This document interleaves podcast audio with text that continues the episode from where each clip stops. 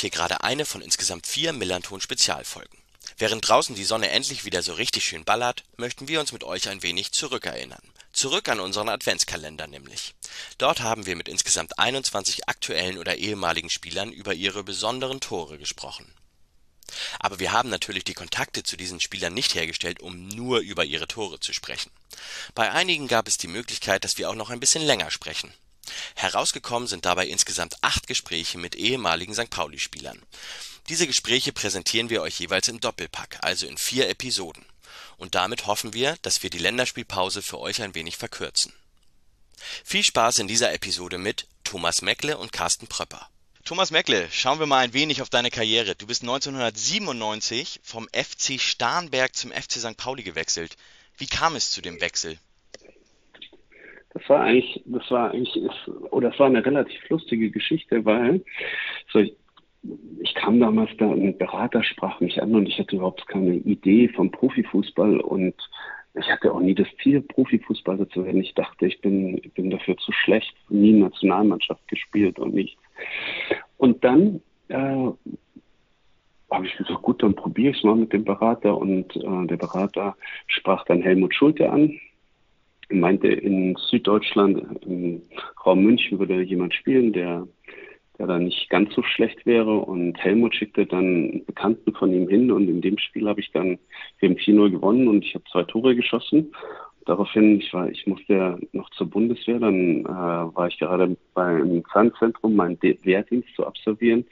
Und dann war mein äh, Vorgesetzter ganz aufgeregt, weil Helmut Schu Schu Schulte ist am Telefon der Bundesliga-Manager. So, und dann, dann äh, fragte mich Helmut, ob ich zum Probetraining kommen möchte. Und dann habe ich mich natürlich gleich in den Zug gesetzt, habe ein Probetraining mitgemacht und das, der erste Tag war ein Nachwuchsrundenspiel in Ellerbeck gegen, ich glaube es war Ellerbeck gegen Hertha BSC Berlin und wir haben 5-0 gewonnen. Und ich habe wieder zwei Tore geschossen und daraufhin haben sie mir dann einen Vertrag angeboten für die erste Bundesliga.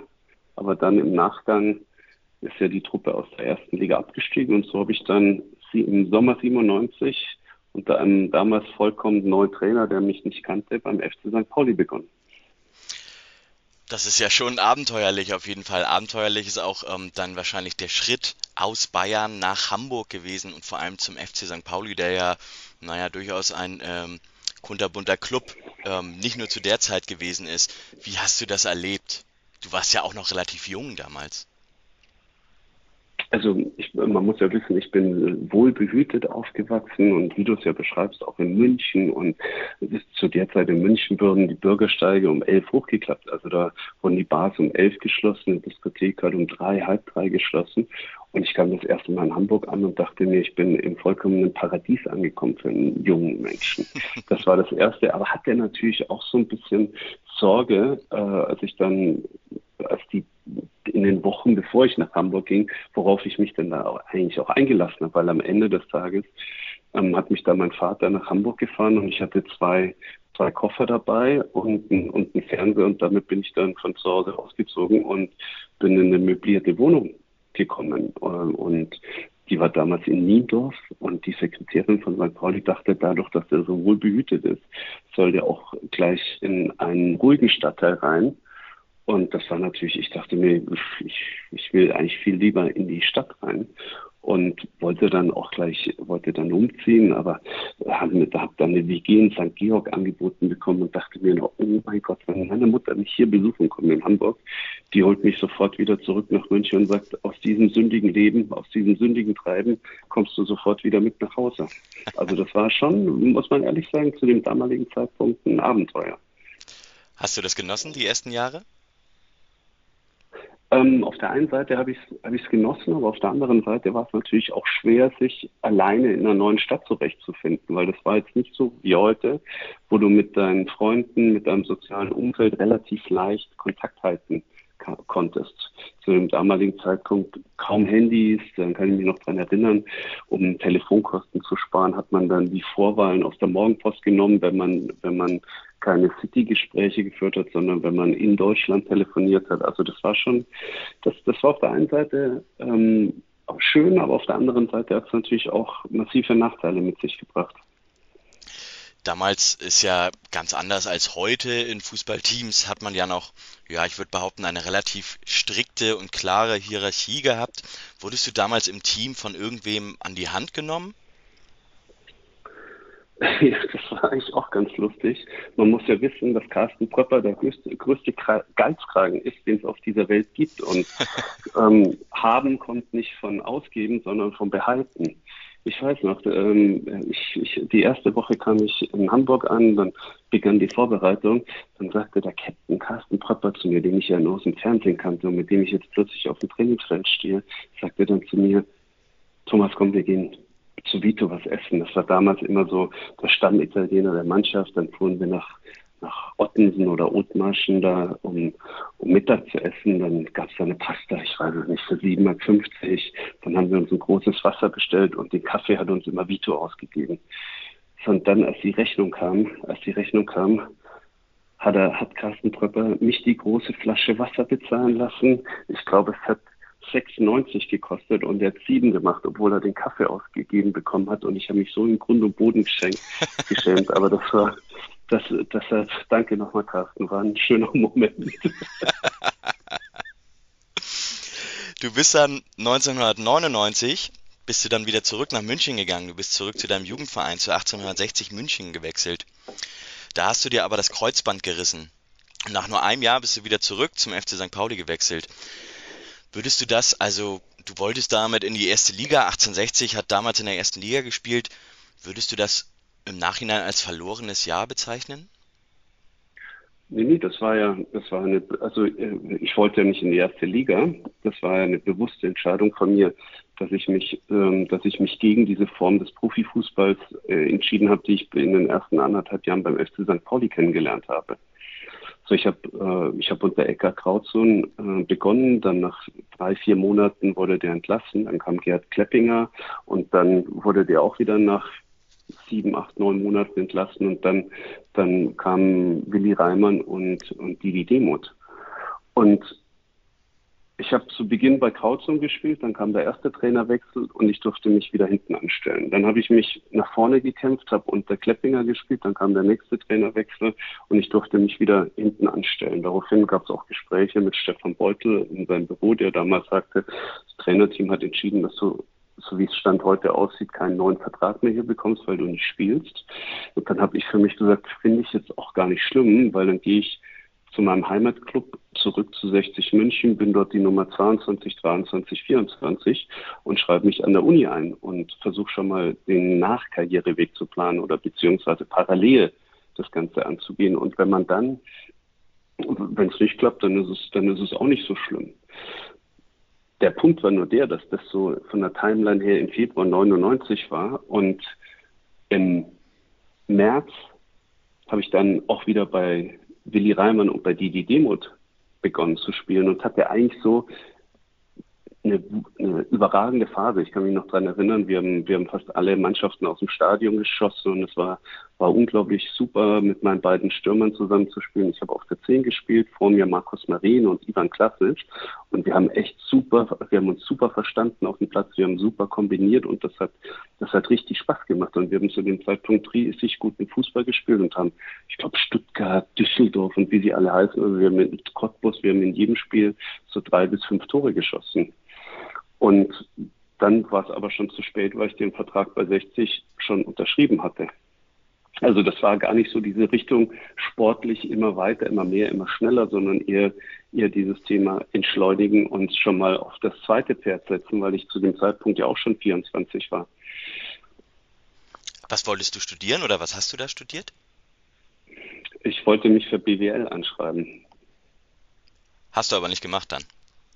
Nee, ähm, habe ich nicht gemacht. Äh, aus dem einen Grund, weil ich habe, ich hätte mich, warte mal, das Sommersemester hat ja schon im August begonnen, dann habe ich mir das Kreuzband gerissen und dann, dann musste ich die ganze Zeit zur Reha rausfahren, was ja auch eine Plagerei war. Und dann habe ich für mich eigentlich gesagt, ähm, wenn ich mich jetzt so lange plage, dann, dann wäre es ein Frevel, wenn ich es jetzt nicht noch einmal probieren würde. Du bist dann wieder zurückgegangen zum FC St. Pauli. Das war dann der Versuch, den du nochmal gestartet hast?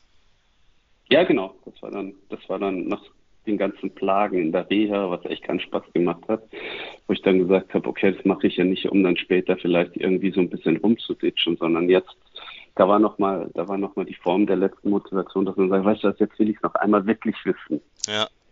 Du, es hat sich ja gelohnt. Ihr seid nach deiner Rückkehr direkt in die erste Liga aufgestiegen. Was war denn das für ein Jahr, dieses Aufstiegsjahr?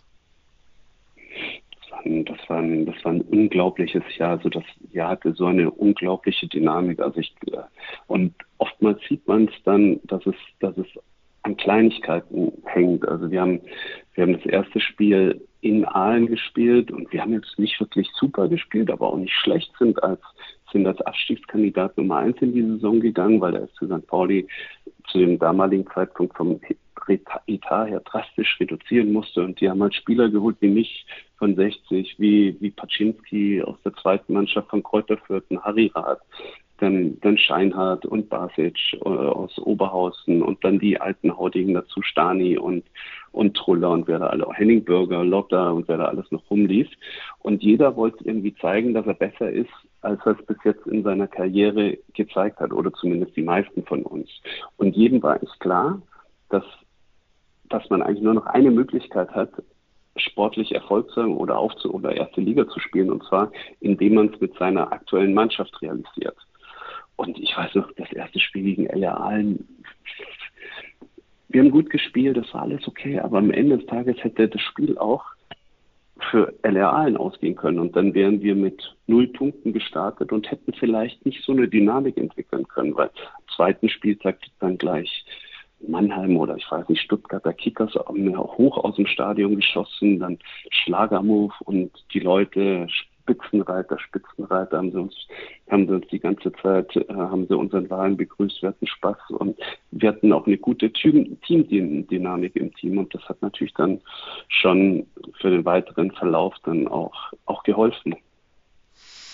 Ja, Absolut, ihr seid dann aufgestiegen in die erste Liga und dann hast du, habt ihr eine Saison in der ersten Liga gespielt und dann gab es eine, ja, das Derby-Rückspiel und da muss ich dich, du hattest vorhin schon ein Zitat, ein falsches Zitat angesprochen, da muss ich dich auf ein Zitat ähm, ansprechen. Da hast du gesagt, wir schlagen den HSV auch auf dem Mond. Und dann hast du im Spiel selbst einen Elfmeter verschossen. War das so etwas wie deine größte Niederlage? Da ist mit Sicherheit eine Menge auf dich eingeprasselt danach. Also jetzt kann ich ja sagen, das Zitat habe ich ja so nie gesagt, dass ich wurde falsch zitiert. Natürlich. Nein, also ähm, ich habe, ich für mich war, ich, ich kann mich noch dran, also ähm, ich glaube, es gehört halt zu meiner Geschichte auch dazu. Äh, und ich sage immer, ich glaube, wenn, wenn man das Ganze jetzt nochmal Revue passieren lassen würde und wenn man jetzt nochmal vor dem Spiel wäre, mit dem Ausgang und mit der Dynamik des ganzen Spiels würde ich das natürlich so in der Form nicht mehr sagen, ist auch klar. Ähm, für mich war, für mich war, für mich war es eine Form von einfach nochmal, noch mal alles versuchen. Es war jetzt nicht irgendwie blind rausgedonnert, sondern wir haben in Köln am Sonntag auch wieder in der letzten Minute oder ganz komisch Eigentor ein Spiel verloren und am Freitagabend war schon dieses Derby. Und mir war eigentlich nur klar, wir müssen aus den letzten drei Spielen irgendwie sechs, sieben Punkte holen, weil ich habe zu dem damaligen Zeitpunkt tatsächlich noch gesehen, dass wir, dass wir die Liga halten können, weil wir im letzten Spieltag ein Abstiegsendspiel gegen Nürnberg gehabt hätten, wenn denn der Club nicht Punkte geholt hätte, aber dafür hätten wir erstmal punkten müssen. Mhm. Und ähm, dann, dann ging es natürlich schon in diese Richtung heraus, dass ich mich noch an das erste Spiel im Derby erinnern kann, das Hinspiel, als uns der HSV überrollt hat, die haben uns überfahren. Die haben uns tatsächlich überfahren. Und ich wollte aus dieser Lethargie raus das verlorene Spiel, dass wir nicht nochmal überfahren werden. Und schiefgegangen. Das muss ich, das muss ich, das muss ich auf meine Kappe nehmen und vor allen Dingen auch den, den Elfmeter muss ich auf meine Kappe nehmen. Da muss ich die Verantwortung dafür übernehmen. Tut mir heute noch, tut mir heute noch leid, aber es gehört halt genauso zu meiner Geschichte dazu wie, wie andere Aspekte meiner Karriere. Der FC St. Pauli stieg am Ende der Saison ab aus der ersten Liga. Du bist aber drin geblieben in der ersten Liga, weil du für eine festgeschriebene Ablösesumme zu Hansa Rostock gewechselt bist. Von dort bist du 2005 noch ein drittes Mal zum FC St. Pauli gewechselt. Das ist ja nun keine, äh, ich sag mal, Love Story zwischen den beiden Clubs. Hast du mal mitbekommen, wie die Fanszenen darauf reagiert haben, dass du dahin nach Rostock gewechselt bist und auch wieder von Rostock weg zum FC St. Pauli? Ähm, äh, natürlich gab es da, gab's da Leute, die das, die das total kritisch gesehen haben. Also dessen dessen war ich mir schon bewusst. Also die Intention meines Wechsels war ja, dass ich dort auf einem alten Vertrauten treffe, den ich, den ich schon seit damals, warte mal, da war ich acht und den ich seit elf, zwölf Jahren kenne, weil wir uns damals, äh, als ich in Augsburg in der Jugend gespielt habe, kennengelernt mit Armin Fee. Und das war, das war eigentlich die Intention für mich, dass ich dass ich mich dann dort noch sportlich weiterentwickle. Und das, das hat sich dann nicht so ergeben, aber natürlich kann ich dann auch verstehen, dass, dass dann natürlich Teile der Fans auf beiden Seiten das dann natürlich nicht als positiv oder nicht positiv unbedingt ansehen, klar. Der, ähm, die Person, die du meintest, ist Armin Fee, glaube ich, ne? Der Trainer damals mhm, gewesen. Genau. Ähm, St. Pauli-Fans hatten dir damals vorher ähm, tausend Gründe, um zu bleiben, überreicht. Erinnerst du dich daran noch? Ja klar, erinnere. Das, das, das waren ja so dann, das war dann auch so die, das war dann auch so die innere Zerrissenheit. Weißt du, auf der einen Seite so die, diese, diese Zuneigung der Menschen zu spüren, so dann natürlich auch, es, es geht ja weiter, also wenn du das auf der Timeline siehst und dann natürlich, dann natürlich dieser, dieser verschossene Elfer, dieses, dieses verlorene Derby und dann natürlich auch der Abstieg. Das, das waren, das waren keine schönen Momente. Für mich würde ich fast sagen, war der, war der Abstieg dann an der Stelle noch schlimmer, weil ich hätte, ich hätte doch große oder es gab Potenziale, dass man doch den Abstieg vermeiden kann, auch wenn es am Ende nicht mehr nicht ganz so aussieht. Aber, aber das, das, hat, das hat schon wehgetan. Es ging dann natürlich auch darum, und ich finde, das, das sollte man dann auch thematisieren, dass, dass ich in meiner dass ich in meiner Karriere einen sehr, sehr, sehr knappen Zeitrahmen hatte. Ich habe sehr spät mit Profifußball angefangen. Dann haben natürlich auch finanzielle Themen eine Rolle gespielt. So, das, das ist ganz klar. Dann natürlich auch, auch sportliche Themen, dass man sich dort weiterentwickeln wollte. Dann dann gab es auch Gespräche mit dem FC St. Pauli, wo, wo man dann auch das Gespür hatte, dass sie einen nicht unbedingt halten wollten, dass ich zu dem damaligen Zeitpunkt auch nicht einschätzen konnte, warum, wieso, weshalb. Dass dann natürlich äh, ein Jahr später massive Finanzprobleme auf den Tisch kamen und die Ablösesumme dort an der Stelle auch geholfen hat, war mir zu dem damaligen Zeitpunkt auch noch nicht klar. Mhm. Aber das waren dann so, das waren dann so Themen, die, die dann für mich eine Rolle gespielt haben. Aber Tim, ich muss dir ganz ehrlich sagen, das war schon eine innere Zerrissenheit da zwischen, zwischen äh, der Zuneigung mit den tausend Gründen, dann aber am anderen Ende noch noch dieses Thema, dass man, dass man dann noch zum, zu einem Rivalen geht. Du bist dann 2005 ja auch wiedergekommen zum FC St. Pauli, hast dann bis 2009 als Spieler gespielt, dann hast du 2009 deine Karriere als Spieler beendet und bis 2010 Co-Trainer beim FC St. Pauli geworden. Du hattest jetzt gesagt, du wolltest eigentlich BWL zwischendurch schon mal studieren, jetzt bist du dann Co-Trainer geworden. Wann hast du denn gemerkt, dass du Trainer werden möchtest? Zu dem damaligen Zeitpunkt war mir das eigentlich, war mir das gar nicht so, war mir das gar nicht so, da habe ich die Entscheidung noch gar nicht getroffen. Ich habe mir da Zeit gegeben. Also ich habe offiziell habe meine Karriere 2010 beendet und habe dann äh, 2010 gleich im Anschluss daran den, den Trainerposten angenommen. Und das war übrigens, das war übrigens ähm, auch eine tolle Zeit. Also ich ähm, gerade die letzten Jahre beim FC St. Pauli waren, waren eigentlich mit die schönsten, weil man, weil man nicht mehr unter einem massiven Druck gespielt hat. Und zwar mit Druck meine ich, den man sich selbst auferlegt hat, dass man sportlich erfolgreich sein möchte, dass man, dass man gewisse Dinge erreichen möchte, sondern da war mir klar, dass, dass, dass es jetzt darum geht, ein schönes Ende der Karriere zu haben und maximalen sportlichen Erfolg mit der Truppe zu haben. Ich hatte keine persönlichen Ziele mehr wie Bundesliga oder etwas anderes, sondern und dann nochmal 2007 in die, in die zweite Liga aufzusteigen. Also das war eigentlich für mich mit der schönste Aufstieg, mit dieser Mannschaft aufzusteigen, 2007 war dann auch noch äh, der Sommer, in dem ich meine Frau geheiratet habe. Also es war, war einfach ein traumhaft schöner Sommer, genauso wie dann mit dem Aufstieg 2010 in die Bundesliga, 100 Jahre St. Pauli Geburtstag, dann, dann die Karriere zu beenden. Also das muss ich schon ganz ehrlich sagen, das war, das war an der Stelle traumhaft schön. Ich habe aber für mich zu dem damaligen Zeitpunkt entschieden, dass ich mir eigentlich beide Türen offen halten möchte, Management und äh, Trainer-Thematik, äh, indem ich dann nochmal indem ich dann nochmal Sport studiert habe und Sportmanagement studiert habe und parallel meine Trainerlizenzen gemacht habe. Also ich wollte mich immer für beide Jobs wappnen, damit ich da breit aufgestellt bin. Aber es war natürlich total spannend für mich, weil wir stiegen in die erste Liga auf und ich hatte dann die Möglichkeit, eine Videoanalyseabteilung mit aufzubauen und habe dann in ganz viele Softwares reinschnuppern dürfen. Also es war, war eine sehr spannende und auch eine sehr lehrreiche Zeit für mich. Du hast dann deinen Fußballlehrer auch gemacht, dann bist du Cheftrainer der U23 beim FC St. Pauli gewesen und dann im September 2014 bist du Cheftrainer des FC St. Pauli geworden in der zweiten Liga. Da seid ihr ganz mhm. gut gestartet. Ihr seid aus den ersten vier Spielen, hat dein Team damals neun Punkte geholt. Du warst zwischenzeitlich gesperrt damals. Ähm, aber aus den folgenden acht Ligaspielen folgten ja nur noch zwei Punkte. Was ist damals schiefgelaufen? Also ich glaube, es, ähm, es, war, es war einfach eine unglaubliche Dynamik von, von verletzten Spielern. Also wir haben, wir haben sich in den Griff bekommen, dass wir die Gegentore unterbinden. Zu dem damaligen Zeitpunkt hatten wir, hatten wir in der Trainingswoche keinen, keinen Verteidiger, der zur Verfügung stand.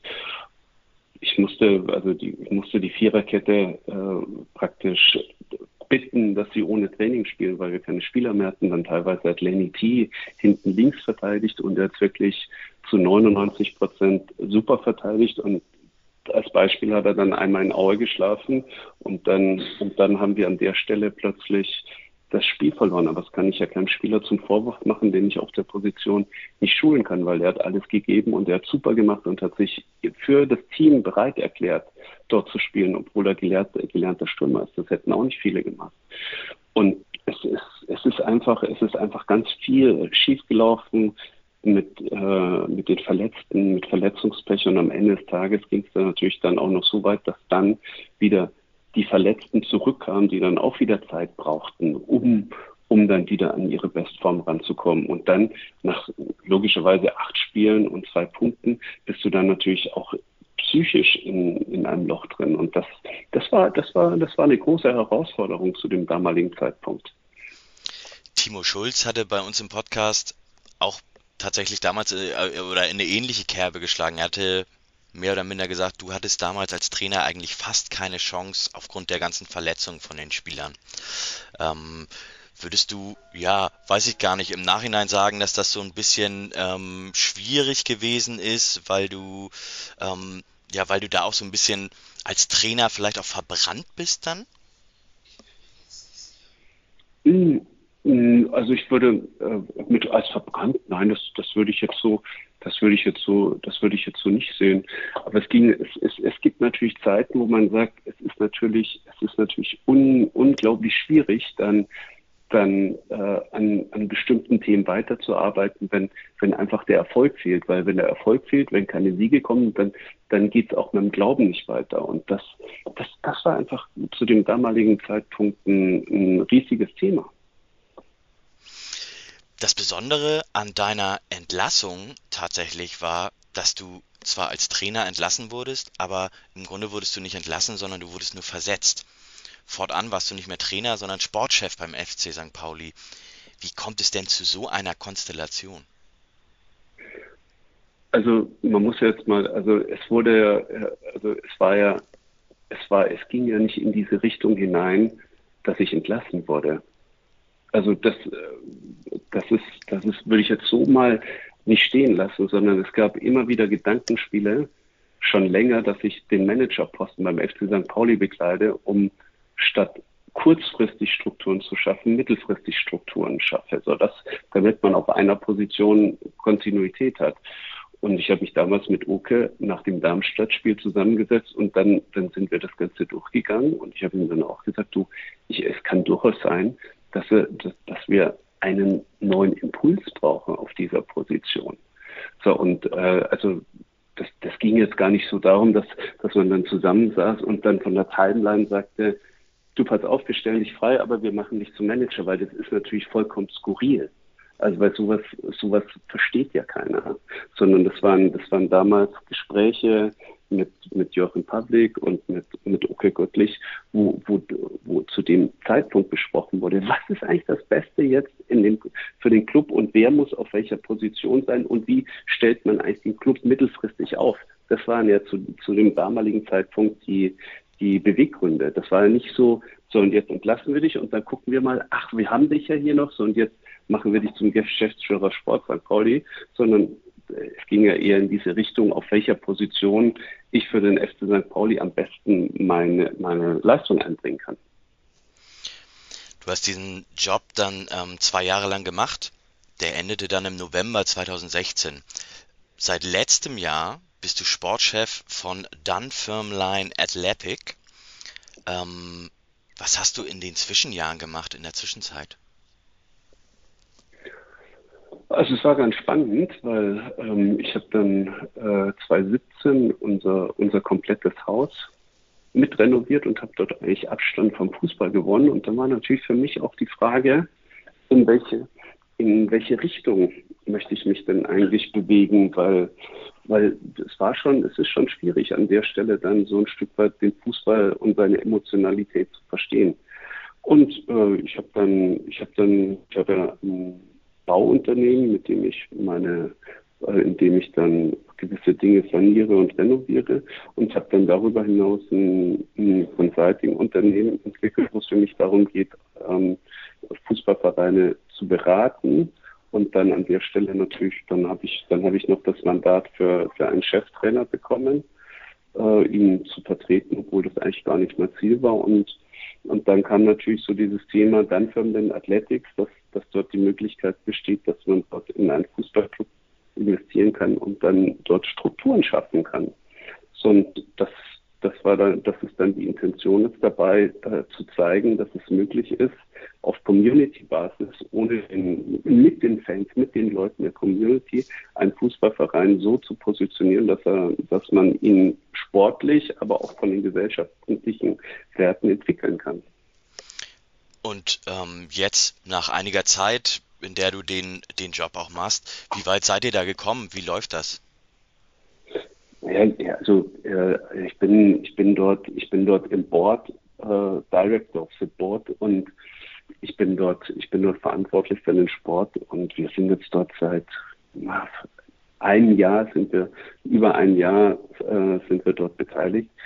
Die Thematik liegt eigentlich vielmehr darin, dass dass ich erst seit Mitte August in der Lage war dort reisen zu können. So, das bedeutet, dass wir jetzt gerade vermehrt an strukturellen Themen von Deutschland herausgearbeitet haben. Also gerade solche Themen wie Training Facilities, eine Jugendabteilung zu übernehmen und Strukturen um die Mannschaft zu schaffen. So, das, das war jetzt die erste Aufgabe und, und dann ähm, konnte ich da zum ersten Mal im Mitte, Mitte August hinreisen oder zum ersten Mal nach längerer Zeit wieder, weil es eben Covid und die ganzen äh, äh, ähm, Restriktionen nicht zugelassen haben.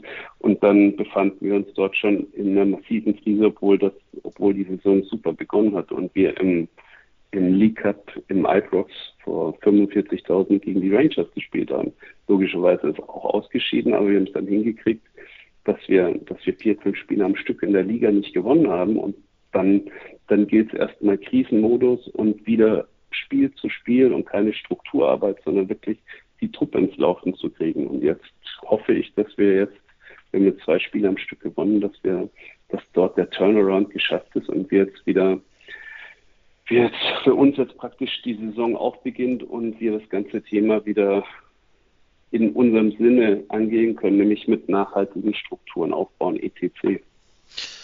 Du hast Helmut Schulte ähm, angesprochen, wie er dich damals kontaktiert hat. Jetzt bist du ja selber in so einer Position. Das sind jetzt ja knapp 25 Jahre dazwischen. Wie hat sich der Fußball in der Zwischenzeit verändert? Die, auch die Arbeit als, als Sportchef? Ja, also es, äh, es hat sich, also ich, ich würde jetzt mal sagen, es hat sich, es hat sich praktisch alles verändert. Also der Fußball ist auf der einen Seite salonfähiger, neue Stadien, alles ein bisschen luxuriöser, alles ein bisschen bequemer. Also das ist, ist dann doch familienfreundlicher, dass man mit der ganzen Familie dorthin gehen kann und dass es nicht unbedingt ein, eine Männerdomäne ist, wo der Vater mit seinem Sohn hingeht. Das, das ist ein Thema, aber um, es, ist, es ist natürlich, also was, was sich dort in den letzten im letzten Jahr nicht abgespielt hat mit diesen, mit diesen ganzen skurrilen Super League-Themen, äh, dann dann mit diesen Themen in England, äh, äh, wo sich dort nicht demokratische äh, Länder an, an Fußballvereinen beteiligen. Also wenn, wenn das die Zukunft des Fußballs ist, dann weiß ich nicht, ob sich das in die richtige Richtung verändert, wenn ich ganz ehrlich bin. Also ich sehe, ich sehe vieles, vieles kritisch und wenn ich dann immer noch wenn ich dann immer noch die Aussagen von Reals Präsident höre, warum die Super League wichtig ist, damit sie sich die Ablösesummen von Haaland leisten können, wo ich sage, wie willst du denn heute einem, einem Menschen vermitteln, warum 220 Millionen bezahlt werden? So, das ist jetzt mal so dieses gesellschaftliche Thema und ich glaube, Rashid Asusi hat jetzt auch die letzten zwei Wochen, die letzten zwei Wochen mal thematisiert. Ja, man muss doch mal ganz ehrlich sagen, dass die Top 8 der Bundesliga einen Jugendetat haben, der auf einer Ebene mit einem Zweitliga-Etat ist. So, das heißt, dass, dass dort teilweise Jugendspieler mehr verdienen als, äh, als ein Zweitliga-Profi.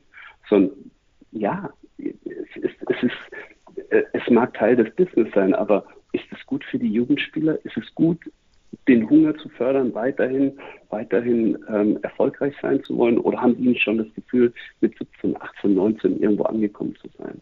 So, und da tue ich mir natürlich schon insgesamt schwer bei solchen Entwicklungen, bei all den auch positiven Entwicklungen ähm, in Fußballvereinen, in und um Fußballvereine. Aber das sind so die zwei Aspekte, wo, wo ich schon wirklich sehr kritisch sehe. Absolut, dem kann ich nur zustimmen. Kommen wir mal zurück zum FC St. Pauli. Du bist dreimal als Spieler dort gewesen, du warst Cheftrainer, du warst Sportchef. Wie schaust du heute auf den FC St. Pauli?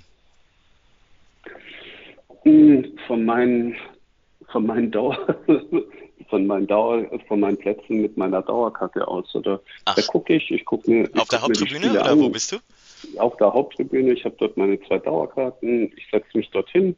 Ich fahre, ich steige um 12.30 Uhr in die S-Bahn, stelle mich dort in die Schlange rein, fahre mit meinem Kumpel dorthin und dann, dann haben wir einen schönen Nachmittag. Ich freue mich, in FC St. Pauli spielen zu sehen. Wenn es tolle Spiele sind, dann dann freue ich mich, dass ich ein schönes Fußballspiel sehe. Wenn es nicht so toll ist, dann, dann sprechen wir halt über die letzte Woche ein bisschen mehr, was vielleicht die Leute um uns herum auch nervt. Aber ich habe ich, ich hab eigentlich die Spiele mitgemacht, die, die vor Covid am meisten Spaß gemacht haben, auch wenn wir gegen Köln verloren haben. Aber super Spiel, Eisern Union, das Spiel zu Hause. Aber ich habe wirklich viele schöne Spiele gesehen und ich freue mich, ich freue mich auch, dass ich jetzt mal dieses Thema als Fan genießen kann und weg bin, keine Insider-Informationen habe. Ich freue mich für die Jungs, die dort, die dort erfolgreich sind. Ich freue mich für Schulle, dass er dort erfolgreich ist mit dem, mit seinem ganzen Trainerstaff, mit Matze Hein, etc. Also es sind ja noch ein paar da, die ich auch kenne und drückt denen von oben die Daumen, so wie, so wie ihr mir uns damals die Daumen von, von der Gegengrade ausgedrückt habt. Ja, absolut.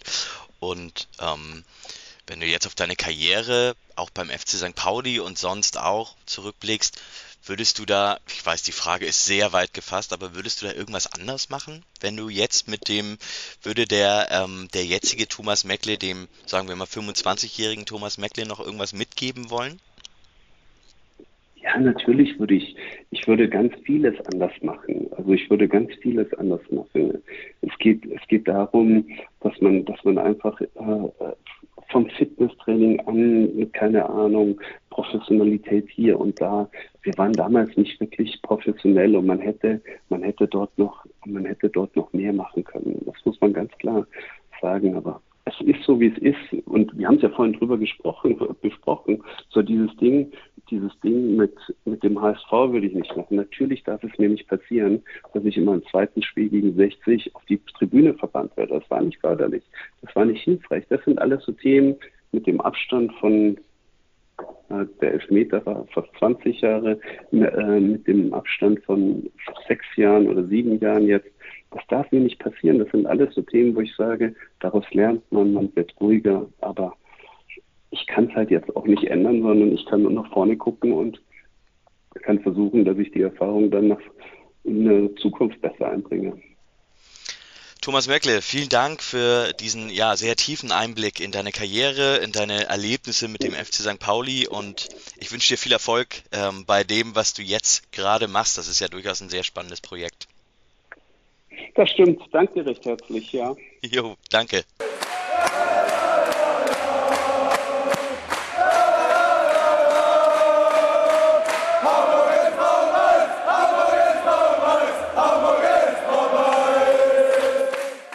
Carsten Prepper, hattest du eigentlich eine andere Wahl als Fußballprofi zu werden? Ja, das war, war glaube ich, nicht so geplant. Also ich, klar, ich bin vorbelastet durch meinen Vater, der relativ erfolgreich war, äh, der in Wuppertal nach wie vor eine Legende ist, der gerade 80 geworden ist und ja, richtig gefeiert worden ist hier in der Stadt. Äh, war für mich nicht immer einfach, äh, weil es auch dann immer verglichen wird. Und ähm, ich hatte auch zwischenzeitlich mit Fußball mal aufgehört im Jugendbereich. Deshalb war, äh, war die Profilaufbahn eigentlich gar nicht geplant. Ich habe nie in einer Auswahl gespielt in der Jugend, sondern ja, bin immer mitgeschwommen. Ich war immer meistens der Kleinste, der Dünnste und der Langsamste. Und ähm, deshalb war das sicherlich nicht so geplant. Ich habe äh, auch eine Lehre gemacht als Bankkaufmann, die ich auch abgeschlossen habe. Und dann hat sich das nach und nach so entwickelt, ähm, dass ich im, im Seniorenbereich habe ich als Mittelstürmer in Wuppertal angefangen habe für mich da aber nach drei Jahren kein Fortkommen mehr gesehen, obwohl ich eine gute Torquote hatte mit 99 Spielen, 33 Tore. Ich war aber immer sehr schmächtig äh, und auch nicht schnell und habe mich eher im Mittelfeld gesehen und bin aus diesem Grund dann eben auch gewechselt von Wuppertal nach Remscheid. Und im Nachgang ähm, war das sicherlich der richtige Schritt. Du hattest es schon angesprochen, dass das nicht immer leicht für dich war, mit den ja wirklich riesigen Erfolgen deines Vaters verglichen zu werden. Ist das ähm, auch ein Grund gewesen, dass du dann zum FC St. Pauli gewechselt bist, also raus aus dem Raum Wuppertal, würde ich mal sagen? Ähm, nee, eigentlich nicht. Äh, ich hatte wieder ein Angebot, zurück nach Wuppertal zu gehen, ähm, zu dem damaligen äh, Trainer Lokowski, der ist ja auch bekannt. Ähm, bei dem hatte ich aber nicht wirklich das Gefühl, dass er mich jetzt unbedingt haben wollte. Ähm, und deshalb habe ich mich ganz einfach anders entschieden und bin eben im Prinzip einen schwierigeren Weg gegangen äh, aus der Heimat weg zum ersten Mal und dann eben direkt in eine Großstadt und dann noch zu St. Pauli. Äh, das war sicherlich, ich hätte es einfacher haben können, aber auch das hat sich im Nachhinein ja als richtig erwiesen, das so zu tun. Wie kam das denn dann 93 zum Kontakt mit St. Pauli? Hast du, wie, wie ist denn das zu der Zeit gewesen? Stellt man sich da selber auf den Markt? Telefoniert man da selber? Gab es da schon Berater?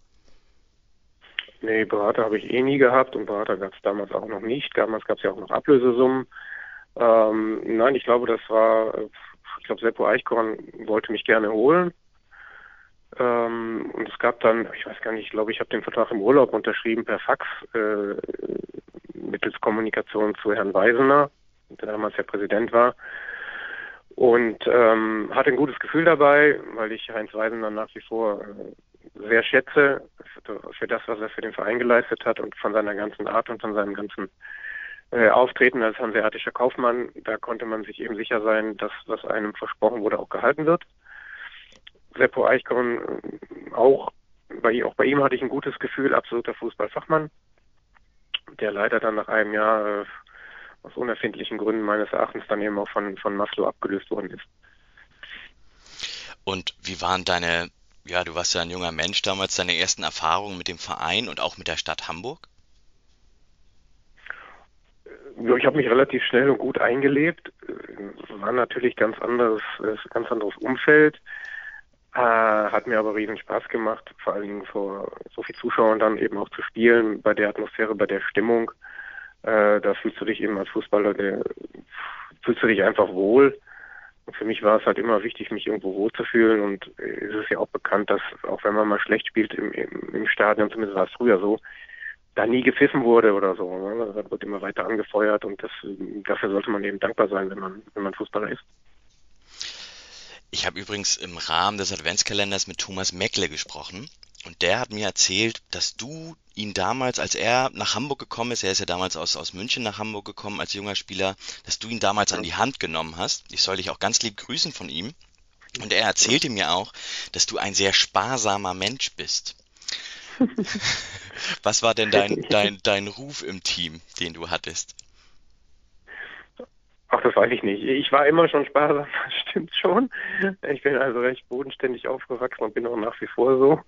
Und ähm, weiß ich nicht, ob ich den Ruf im, im Team hatte, kann ich nicht sagen. Ähm, aber es stimmt schon, ich war sparsam, ja.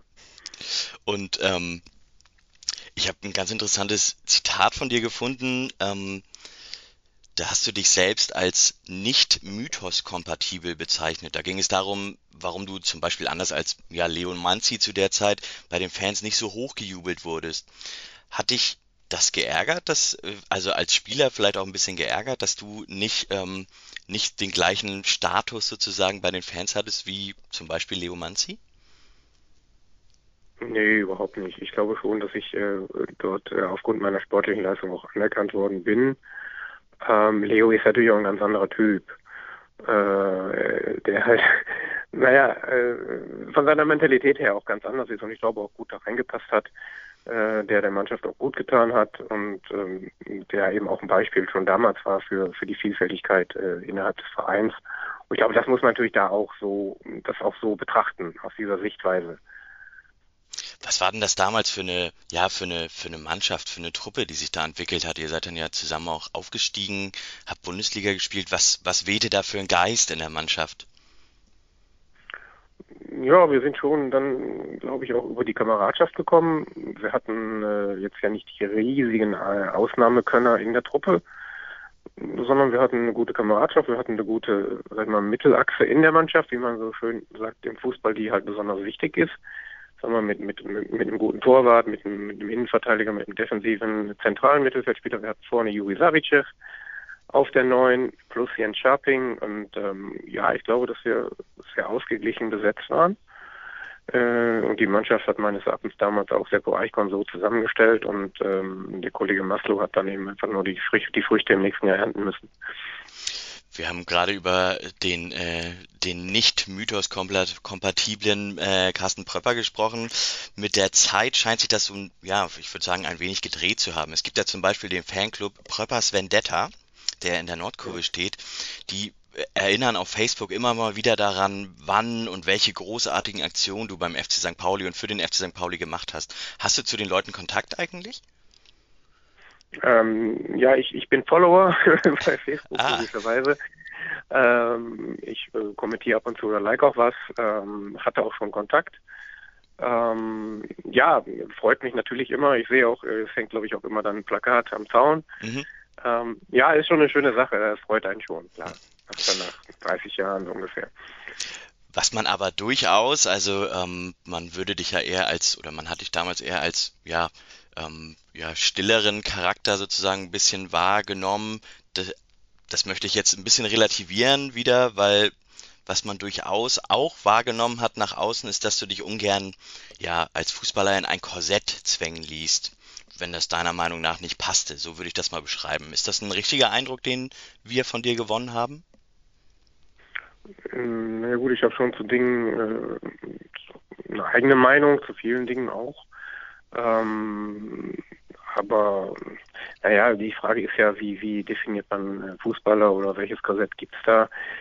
Ich glaube, heute hat sich ja sowieso generell vieles geändert. Man kann es, glaube ich, mit, mit früher auch gar nicht mehr vergleichen. Wir konnten uns früher sicherlich auch viel mehr erlauben. Äh, wurden nicht ständig von der Presse verfolgt. Äh, früher wurden keine Handyvideos gemacht. Ich glaube, früher war einfach auch nochmal eine ganz andere Zeit. Mhm. Und ähm, ja, da konnte man auch als, als ruhiger Mensch äh, ja, Fußballer sein oder man musste nicht so, so extrovertiert sein, wie es heute teilweise ist. Ne? Ich spreche das an, weil die Legende besagt, dass du damals im Sonderzug aus Bochum der Erste warst, der sich auf den klebrigen Boden im Sonderzug setzte, als äh, das Lied äh, Steht auf, wenn ihr Maslow wollt angestimmt wurde. Wenn ihr was? Steht auf, wenn ihr Maslow wollt. Äh, da kann ich mich nicht mehr dran erinnern. Ich weiß, dass es eine sehr lustige Fahrt war und ich weiß auch, dass es jede Menge Kaffee mit Baileys gab. ähm, das weiß ich noch. Ob ich als erster gesessen habe oder überhaupt, äh, das, das, das weiß ich nicht mehr. Ähm, ich weiß gar nicht, war Maslow zu dem Zeitpunkt nicht schon längst weg? Ja, das, äh, es ist auf jeden Fall äh, danach äh, nicht mehr ähm, so gewesen, dass er da Trainer war. Du hast dich, ähm, da gibt's noch so eine Geschichte, du hast dich 1998 vom FC St. Pauli dann auch verabschiedet, unter anderem mit den Worten, und deswegen sage ich auch, dass du dich nicht in ein Korsett zwängen lassen wolltest als Fußballer, mit den Worten nie mehr Kleppinger bist du zu Rot-Weiß Oberhausen gegangen. So hast du dich unter anderem verabschiedet, beziehungsweise das Zitat ist auch in den Medien hängen geblieben. Wie war denn das dann im Jahr 2000, als äh, genau jener Kleppinger dir nach Oberhausen gefolgt ist? Ich glaube, da habe ich mich direkt als Sportinvalide gemeldet. ich habe unter ihm nicht mehr trainieren müssen, äh, glücklicherweise. Ähm, da war ich schon eine längere Zeit verletzt äh, aufgrund meiner Bandscheibenprobleme. Deshalb äh, gab es da kein, keine weitere Zusammenarbeit mehr. Du hast es schon angesprochen, du musstest ähm, damals deine Karriere verletzungsbedingt beenden. Ähm, wie ist das eigentlich, wenn man auf einmal merkt, also du warst dann ja lange Zeit Profifußballer, wenn man auf einmal merkt, der Körper macht nicht mehr mit? Ja, es kam eigentlich von, von heute auf morgen, ich war ja nie verletzt.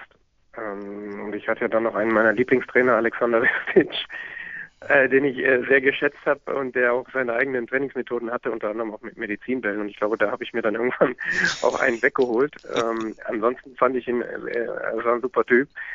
Äh, der hat sich auch nirgendwo reinpressen lassen. Ähm, ich weiß nicht, vielleicht hätte ich mich im Nachgang doch operieren lassen sollen und einfach äh, hätte versuchen sollen, weiter Fußball zu spielen.